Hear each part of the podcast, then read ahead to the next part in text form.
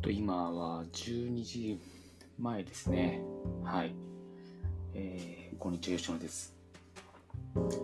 えっと、今日もですね、えっと、ズームを活用して、えっと、地方の企業と、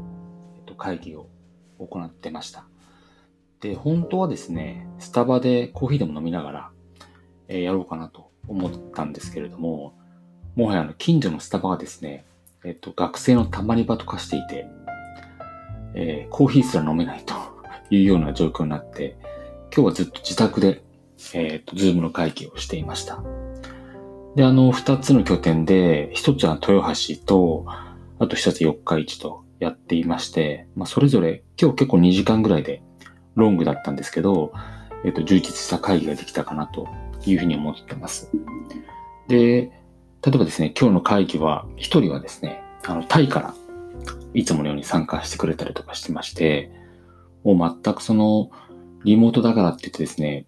なんか物理と、物理的なこう距離の離れてる感覚とかってあんまりないかなという感じで仕事しています。で、というわけで、まああの、コロナウイルスの影響から、えっと、まあ、ズームを活用したリモートワークしている方が多いと思うんですけれども、えー、僕もこの2年間ぐらいですね、ズームをフル活用して、えー、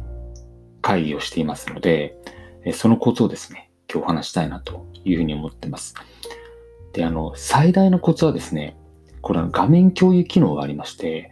それを使うか否かで大きく生産性が違ってくるかなと思ってます。で、あの、というのは、あの、やっぱりですね、こう、画面上で、あの、お互いの顔を見ながら、ずっと会話するって、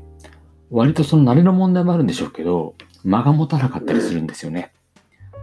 なので、えっと、ズームの画面共有を使って、えー、まあ自分のパソコン上のドキュメントだったりとか、スプレッドシートとかっていうのを相手に共有しながら、えっと、会議を進めていくと、えー、すごく、あの、会議が効率よく、まあ、生産性高くてですね、できるかなというふうに思ってます。で、その時のツールとかっていうのもですね、あの、共同編集ができるクラウドのツールっていうのがやっぱり良くてですね、例えば、まあ僕は最近を使ってるのは、 Dropbox のあのドキュメントをかけるですね、ペーパーとかですね、あと Google のスプレッドシートとか、あと Google スライドとかですね、あの、いわゆるその、えー、無料で使えるツールですね。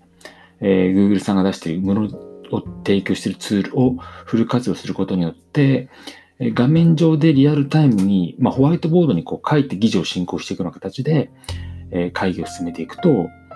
え、すごく生産性が上がってくるかなと思ってますし、え、参加しているメンバーも、